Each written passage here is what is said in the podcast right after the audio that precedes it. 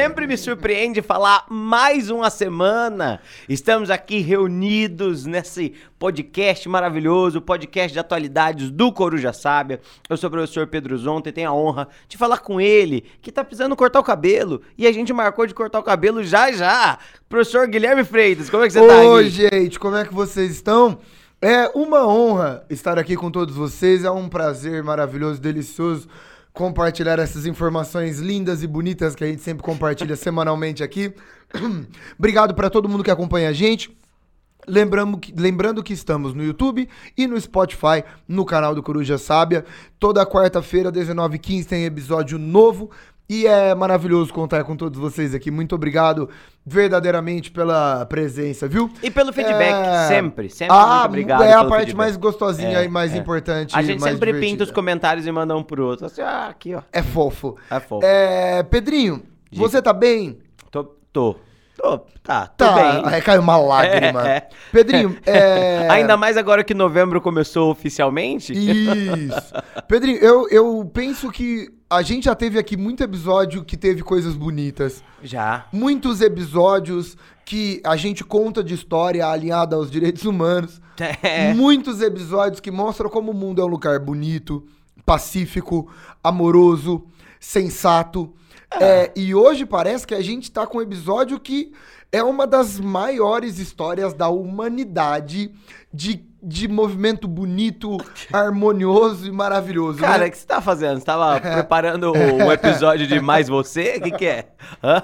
Você vai querer terminar o episódio de hoje com uma mensagem positiva? Então, Cara, crianças, é fiquem na escola. O que, que é É isso? possível falar alguma mensagem positiva do episódio de hoje? Não, não, não tem, não tem. Gente, hoje a gente conversa talvez sobre a região mais instável, mais maluca, nessa nossa linha de movimentos separatistas, com certeza no sentido nacionalista, a região mais confusa do planeta. Hoje, talvez, um dos casos mais instáveis, difíceis, com uma das piores histórias possíveis. Sim. Hoje a gente conta a história da Chechênia, uma região russa no Cáucaso, Uhum. e a gente tem um tem uma série de explicações, né, Pedrinho? tem uma série de coisas muito interessantes, assim, e, e é muito doido.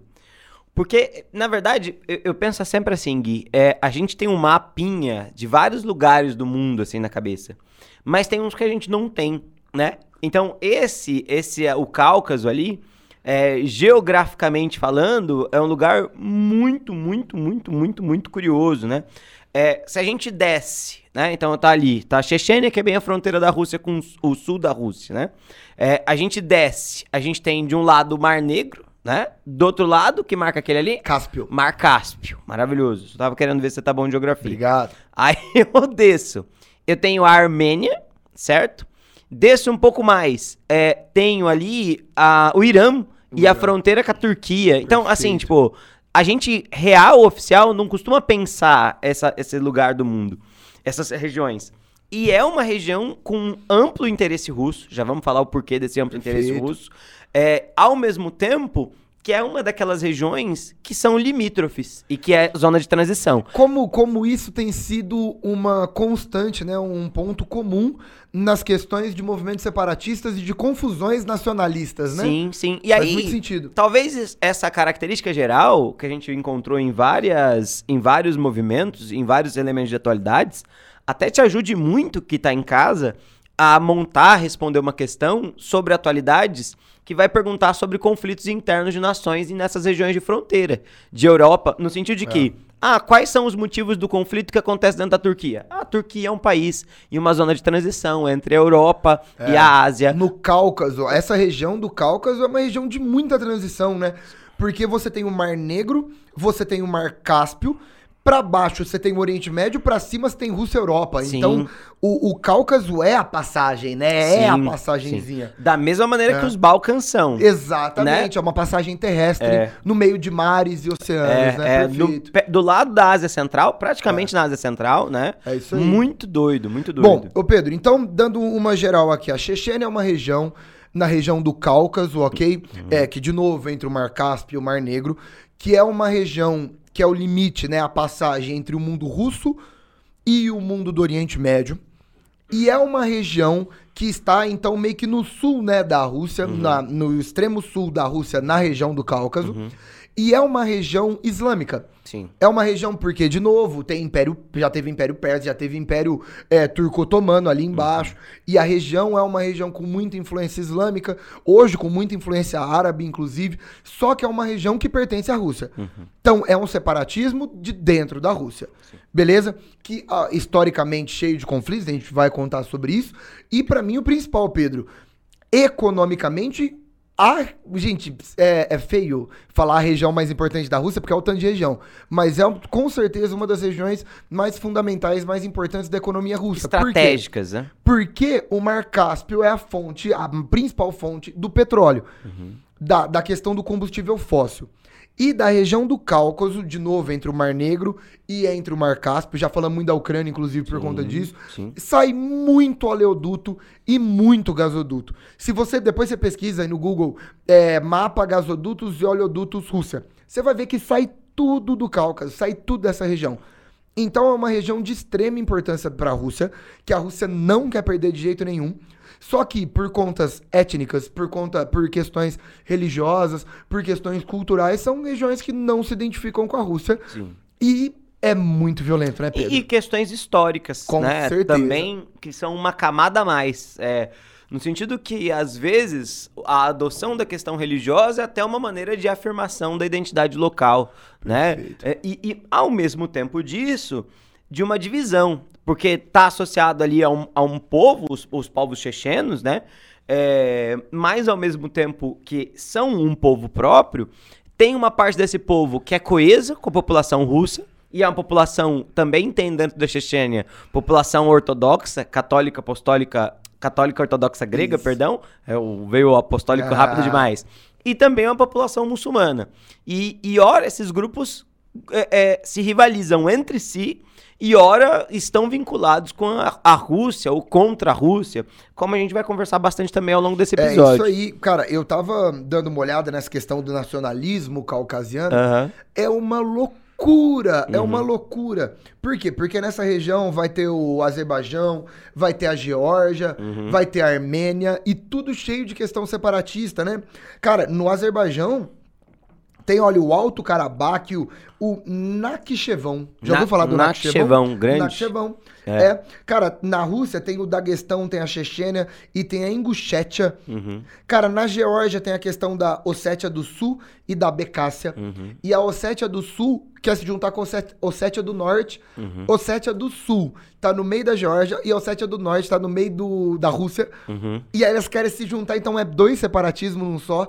É uma loucura. Nessa questão étnica nacional, é uma Sim. zona. E, e isso é interessante até pra gente pensar, Gui, e agora só pra gente Uhum. fazer a pincelada final e a gente ir pra parte histórica em si, é, da própria construção da identidade da Rússia, tá? É, Quando a gente fala da Rússia, né, a Rússia é uma grande federação de regiões. É óbvio, algumas regiões com mais independência, outras com menos independência, que tem um passado histórico atrelado à história do Império Russo, mas o Império Russo consolidou essa organização, consolidou essa união muito mais a partir da guerra, muito mais a partir da invasão, porque quando a gente pensa na Rússia, a gente está pensando num império gigantesco, O maior possível. né? do que no princípio da autodeterminação dos povos. E aí isso, esse Império Russo foi base da construção da União Soviética, e com a dissolução da União Soviética, o pensamento principal do Estado russo é reconstruir aquilo que o antigo Império Russo possuía, certo? E, e isso tudo é, é- se reflete justamente nesses separatismos. Tem muita gente que fala, ó, eu acho que seria melhor se eu me autodeterminasse, se eu me autogovernasse. E naturalmente a Rússia não vai querer que isso aconteça, justamente porque, nesse caso, por exemplo, da Chechênia, acaba perdendo uma zona estratégica de transporte de petróleo, de produção de petróleo, de comunicação entre duas partes. Porque imagina, ah, a Chechênia abandona, a Che- Chechênia não é mais parte da Rússia. Imagina a dificuldade que é transportar coisas que saem certeza. né, do Cáspio pro Negro, do Negro pro Cáspio e assim diante. né? É, e é interessante isso, porque o Putin carrega muito essa ideia de unificação do povo eslavo, do povo russo, mas Na verdade, a Rússia é multiétnica, né? Sim. É uma, uma salada. E É. essa salada gera uma série de conflitos nacionalistas separatistas gigantescos. Né, se você pega a população, é bem, bem curioso, né? Se você pega a população lá de Vladivostok, todo mundo conhece por conta do War, óbvio. É, se você pegar a população de Vladivostok e comparar com a população moscovita, a população de Vladivostok é asiática. Ela parece a população chinesa, a população coreana, a população eh, inuit do, do Alasca. Ela tem pouco a ver, assim, é, é, É, fisicamente, fisicamente né? com a população físicas, europeia, é. da Europa Ocidental. A população do centro da Rússia tem uma característica mais vinculada com a característica dos turcos, porque é, uma ampla composição túrquica. E, de novo, né? Tem a ver com essa. Pedro, mas se você falar isso daí pro Putin, você some, né? Ah, some, Você some, né? some. Você some, né? Some. Não tem nem jeito, né? É, o Pedro desapareceu, rapaz. Não tem jeito. Ele- Ah, é, ah, ah, não tá, é, não eu tá acho aqui, que é. desapareceu. Cara, vamos pra questão histórica então? Bora lá. Vamos rodar nossa primeira vinhetinha, vamos começar a falar de história e vamos pras origens desse conflito na Chechênia. Agora. O Gui, a gente tem essa coisa de voltar no tempo. Me diga, voltaremos muito no tempo? Cara, seria possível voltar um absurdo no tempo, mas seria inútil. Ah, tá, tá, demais, tá. né? Bom, bom. É, porque, tipo, eu posso falar sobre as migrações eslavas, cara, de 10 mil antes de Cristo. Lá, desnecessário. Não tem, né? Acho que é no mínimo desnecessário. Ok, então vamos lá. Tá. Bom, é, eu vou pro século XVI. Ah, bom. Ah, ontem. Brasil, Ontem. dá pra falar de Brasil. É, é. Cara, bom, o lance é o seguinte. É, primeiro ponto. É, essas regiões caucasianas, né, as regiões do Cáucaso, são regiões multiétnicas e com organizações de, em clãs, né, tribais, desde um, de um mundo de novo, antigo e medieval. Acontece que no mundo moderno, três grandes impérios se formam ali. Então, de novo, a região do Cáucaso é uma, é uma tríplice fronteira. Por quê? Pensando no sudeste da região, do sul um pouco para baixo, tem o poderoso Império Persa. O Império Persa, a região do Irã, ela vai e volta ao longo da história e se desenvolve um milhão de vezes. Pensando no sul, mas agora pensando agora no sudoeste, tem a formação do Império Turco Otomano. Já falamos muito sobre o Império Turco Otomano. Lembrando que a gente tem um episódio sobre Turquia e Erdogan. Temos um episódio também sobre a questão do Kosovo, né? Que a gente falou sobre o expansionismo turco-otomano na região da Península Balcânica, nas Balcãs. Então, já falamos muito sobre a história, a grande história do Império Turco-Otomano. E, pra cima, tem a formação do Império Russo. Lembrando que a ideia do Império Russo, inclusive, é muito associado à segunda metade do século XVI por conta de Ivan o Terrível. Aliás, o Ivan o Terrível é o primeiro cara que aplica uma série de, de projetos expansionistas russos na região. E a gente tem, ao longo do século XVI, então, as primeiras inserções do Império Russo na região. Mas lembre-se que quando a gente tem o expansionismo russo na região, a gente também tem o expansionismo turco. Mais uma vez, de novo, a gente já falou isso semana passada, né, no episódio de Kosovo, e agora a gente cita a mesma ideia. A história da Rússia, a história é uma história de conflitos com o Império Turco. Porque eles têm muita região de encontro. As Balcãs é interesse russo, é interesse turco. O Cáucaso é interesse turco, é interesse russo também. Então vai rolar uma série de, de, de tretas ali. E aí um ponto importante. Por conta desse expansionismo turco islâmico, o islamismo chegou ali. Tanto que é um islamismo sunita, beleza? É, teve xiita naquela região, mas sempre foi minoria, né? Hoje os xiitas são minorias no mundo islâmico. Então, por conta disso, é uma região muito islamizada. Lembre-se que lá tem, por exemplo, a Armênia, né? Que é cristã e lembra do genocídio armênio, que é absurdo que foi, já falamos aqui também. Bom, e aí? Acontece que vai existir uma grande briga de domínio daquelas, de novo, várias etnias caucasianas entre turcos e russos. Por conta disso, os russos são católicos ortodoxos e os, os turcos e aquela região do sul do Oriente Médio são islâmicos. O que, que acontece? O domínio verdadeiro da região do Cáucaso pela Rússia vem na segunda metade do século XVIII, ok? Então aí tô passando é, mais de 200 anos, tá? Tô indo de 1560 para 1770. Por quê? Porque entra uma moça, Catarina Grande, Ah. uma déspota esclarecida, ultra autoritária, que de fato vai formar o gigantesco império, império russo, né? Então essa Rússia czarista, ela se forma como um grandioso império, apesar da origem de Ivan o Terrível no século XVI, com a Catarina Grande no século XVIII. Portanto, eu tenho até algumas pequenas datas aqui, ó. É, em 1774, a Rússia controlou a região da Ossétia. E aí depois, dois anos depois, controla a Chechênia. E em 1801 é a hora que eles vão anexar a Geórgia. Então, tudo isso de novo, região do Cáucaso. E aí a Catarina Grande vai fazer uma baita de uma expansão para essa região, vai começar a tomar toda essa região, só que por conta dos conflitos nacionalistas, sempre vai ser instável. Ô Pedro, Diga. acho que nessa nossa série nacionalistas aqui e, e separatistas, Separatismo. toda vez tem um ponto em comum. Qual que é o século que o movimento nacionalista, que essas questões nacionalistas explodem? Século XIX. É o 19, é isso aí. E aí no século 19 você vai ter a Guerra do Cáucaso, a Guerra da Crimeia, a Guerra Russo-Turca, todos esses conflitos diretamente relacionados com é, ou regiões é, do Cáucaso querendo ir para um império ou para outro império, ou buscando a sua própria independência, beleza? E isso vai ser uma, uma super situação tensa, porque durante o século XIX inteiro na região do Cáucaso tem guerra. Então, se a gente for pensar, a guerra russo-turca é uma delas. A guerra do Cáucaso é uma delas. A guerra da Crimeia. Gente, a Crimeia é uma península no Mar Negro.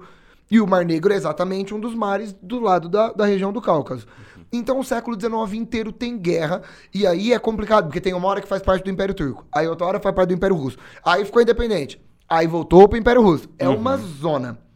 Até que um pouco depois da Primeira Guerra Mundial, Pedro, a gente sempre conversa com você, você é professor de história. Eu não sei se você já ouviu essa história aqui. Ah, Três anos depois da Segunda Guerra, da Primeira Guerra Mundial já ter iniciado, ah.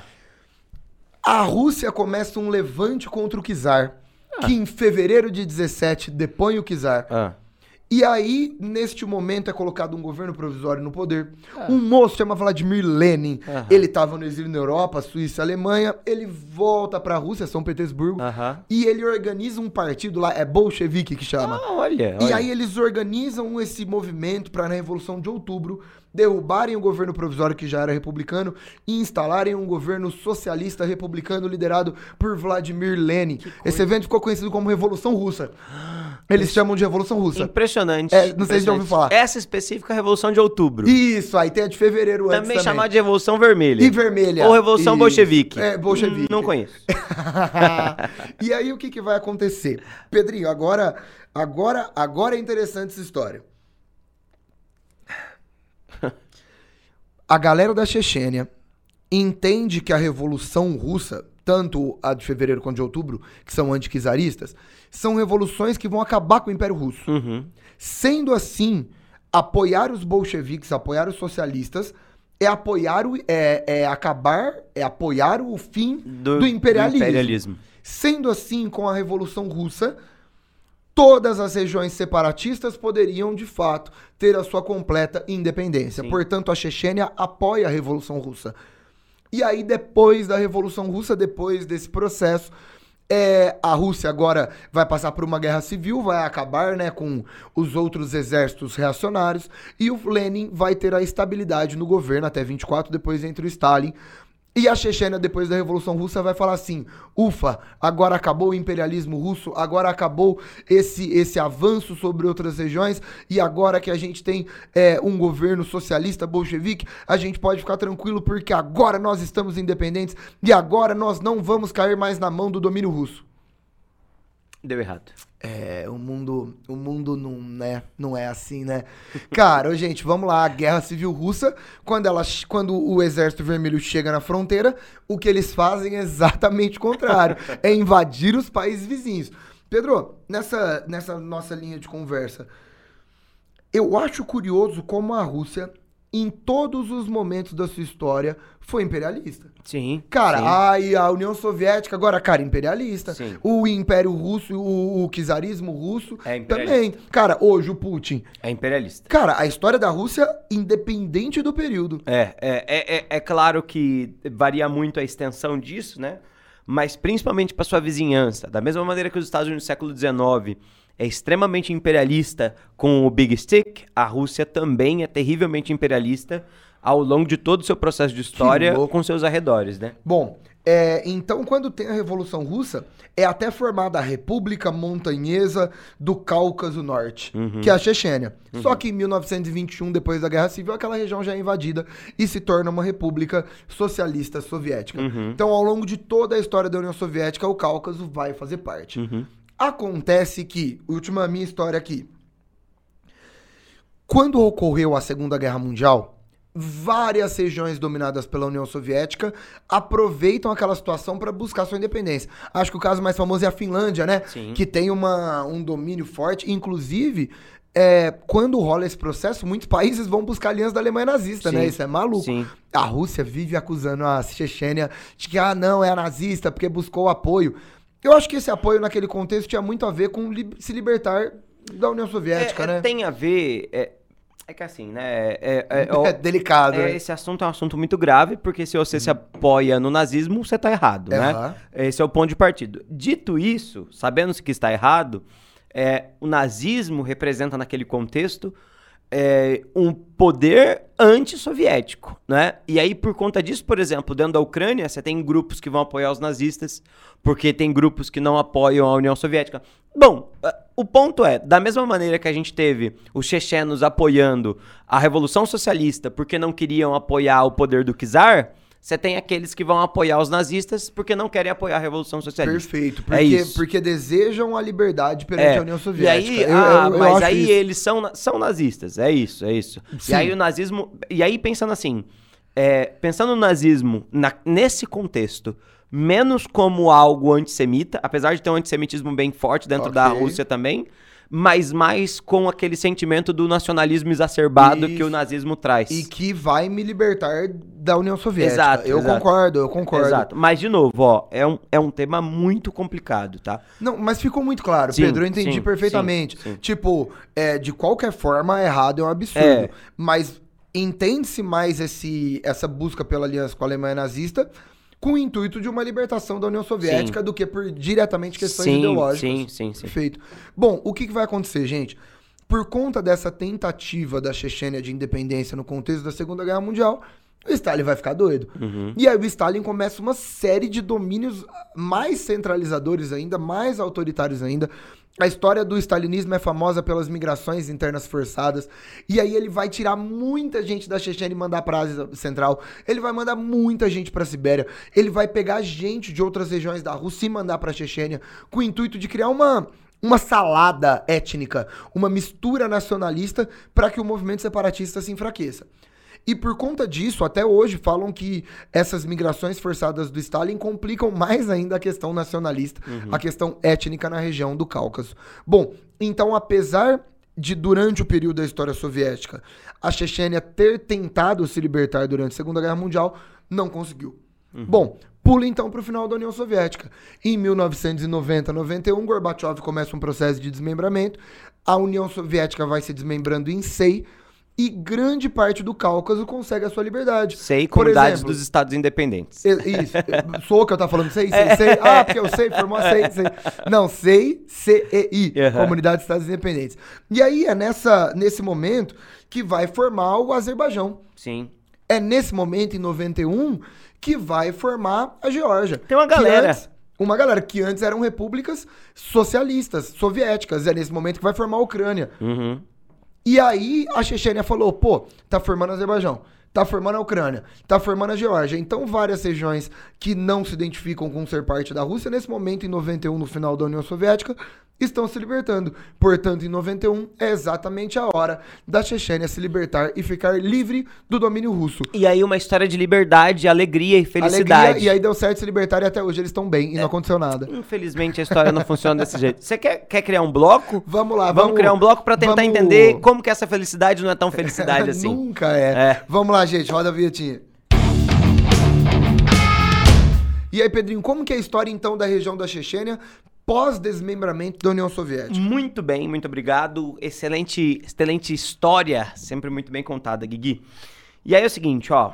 é, no momento em que a Chechênia fala de querer sua independência, né, pro então presidente Boris Yeltsin, que é o presidente da Rússia, ali, né, dentro da comunidade russa, é, vai ter um probleminha, vão descobrir um probleminha, que é um, um pequeno quiprocó jurídico, assim, sabe? A ideia de falar assim, ó, então, por que, que a Ucrânia pode ficar independente? Por que, que esses outros territórios podem ficar independentes? Porque eles, lá, imagina isso numa mesa, tá?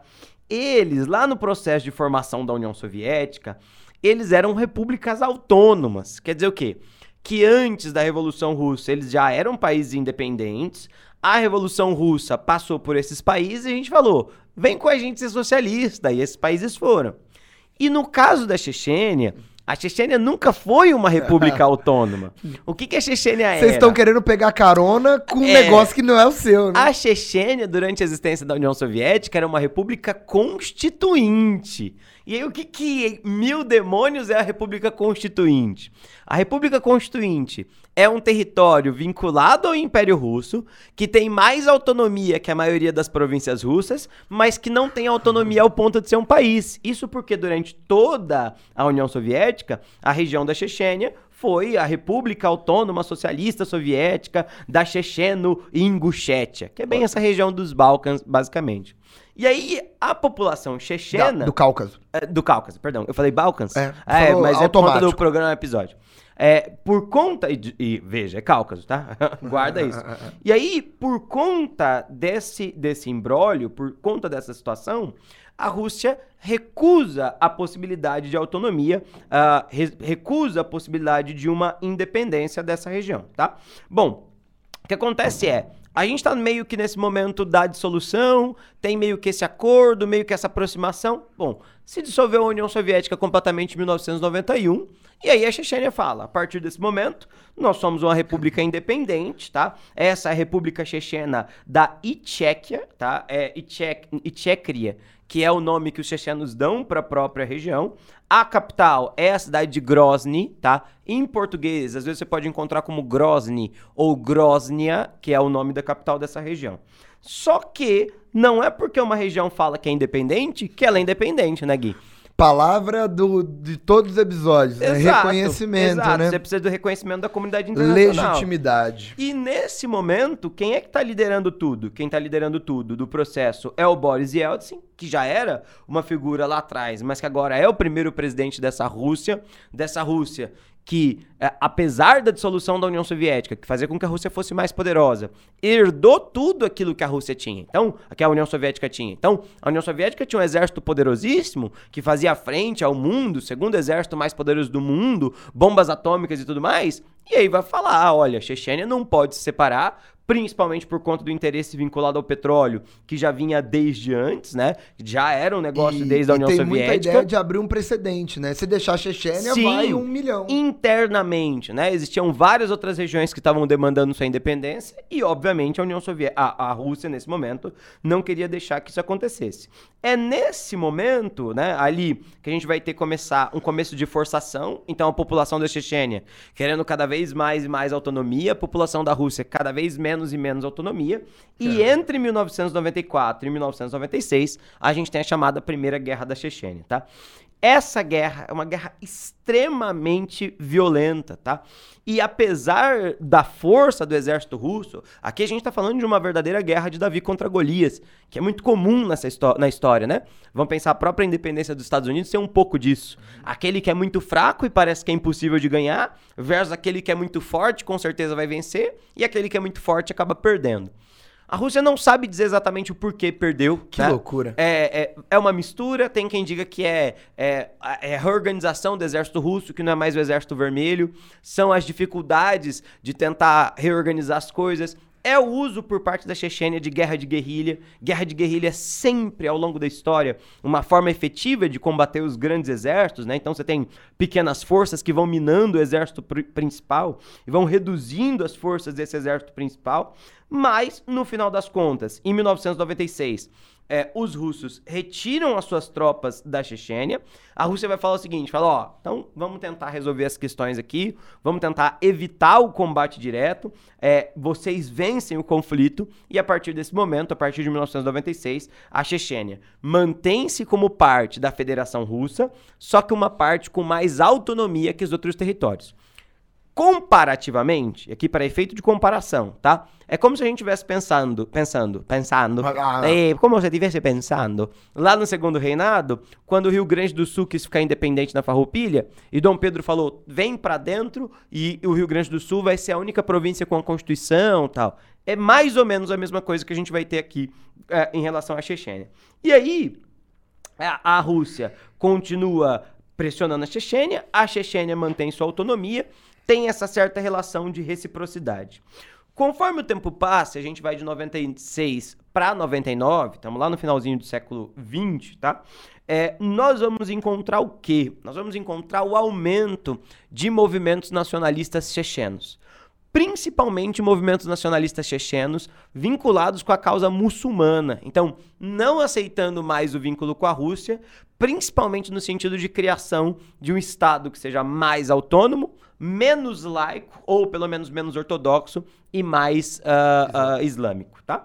É, o que, que acontece nesse contexto? Acontece, acontece o início de uma nova guerra, tá? É o início da Segunda Guerra Chechena, que acontece, ó, em termos legais, em termos oficiais, de 1999 a 2009, tá? Mas em termos reais, de 1999 a 2000. Por que dessa diferença de 10 anos? Porque a guerra em si aconteceu entre 99 e 2000, acabou. Só que de 2000 até 2009, constantemente grupos terroristas chechenos, ou, né, sempre aquele problema de terrorista, né? É, é que é uma situação bastante complicada, mas é, grupos que não aceitavam o domínio do Estado russo, volta e meia faziam ações contra o governo russo, que a gente vai falar aqui, tem É, algumas coisas e- bastante graves já já. E eu acho que assim, é, de, de novo naquela nossa conversa delicada. é, de novo, acho que o, o governo russo é, é terrorista também. Uhum. E o que o Putin faz, isso é terrorismo de Estado.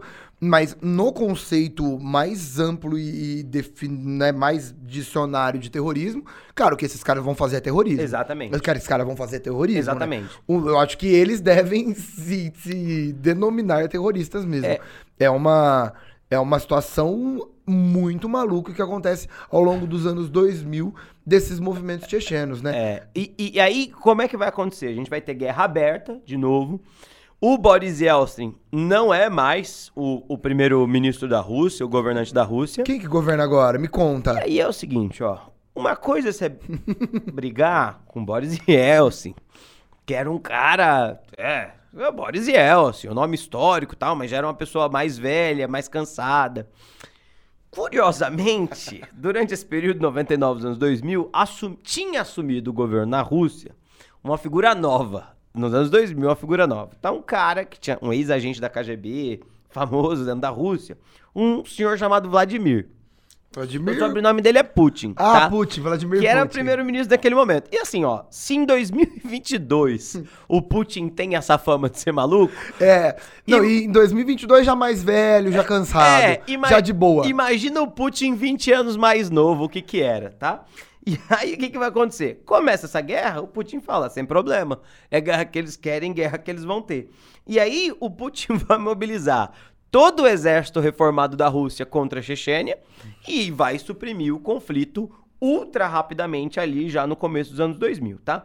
Essa guerra é uma guerra que vai ter, naquele momento, 150 mil mortos. Naquele momento, tá? A gente não tá falando do longo do tempo. E, para além desses 150 mil mortos, ela vai mobilizar meio milhão de pessoas. 500 mil pessoas saem da Chechênia e vão se espalhar para outras regiões, tá?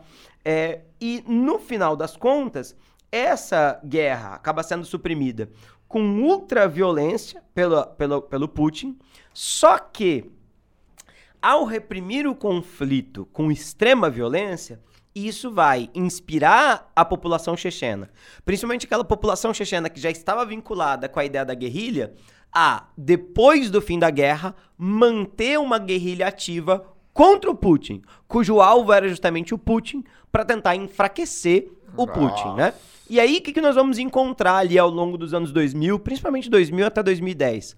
Uma série de atentados terroristas, principalmente em 2004. O Gui vai contar um, eu vou contar outro. Beleza. É, que ilustra muito bem é, tanto a posição de parte dessa população chechena contra a Rússia principal, quanto a relação do Putin com essa população da Chechênia, certo, Gui? Perfeito. E aí, Gui, quer contar o seu primeiro? O seu Cara, aconteceu antes do meu. Vamos lá, então vamos em 2002, então. Aham. É, em 2002, em Moscou.